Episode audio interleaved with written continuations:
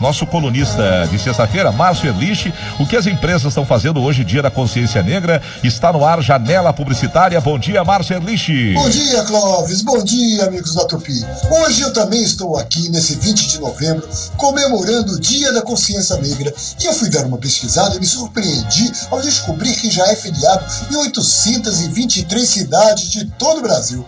E veja só que esse dia que começou como uma homenagem à morte dos Zumbi dos Palmares, o líder negro que tanto lutou contra a escravidão no Brasil vem sendo cada vez mais adotado pelas empresas brasileiras.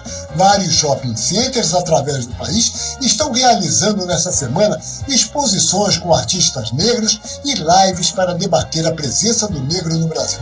O Shopping Metropolitano Barra, aqui do Rio, por exemplo, desde o dia 15 vem promovendo uma série de atividades no seu Instagram, inclusive ensinando para as crianças brincadeiras que tiveram origem na África. Tem até uma aula de como fazer um cachixi, que é um chocalho de origem africana com garrafa usada de refrigerante.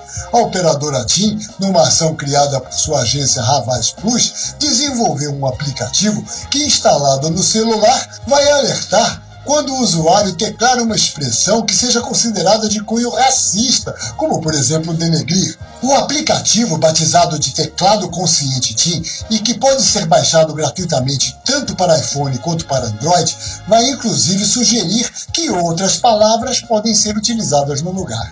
E como se não bastasse, a operadora também vai patrocinar uma live junto com a Nivea, a marca de cosméticos, nesta sexta-feira às seis da tarde, com músicos como Preta Gil e Negrali. Vai ser do YouTube oficial da Camila de Lucas, essa carioca de 25 anos, nascida Nova Iguaçu e que já tem mais de um milhão de seguidores.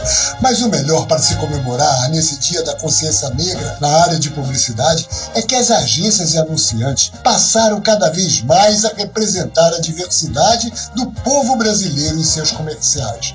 Afinal, defender a igualdade, combater o preconceito é consciência que precisa fazer parte todo dia de todos nós. Obrigado, meu amigo. Olha, chegou a Black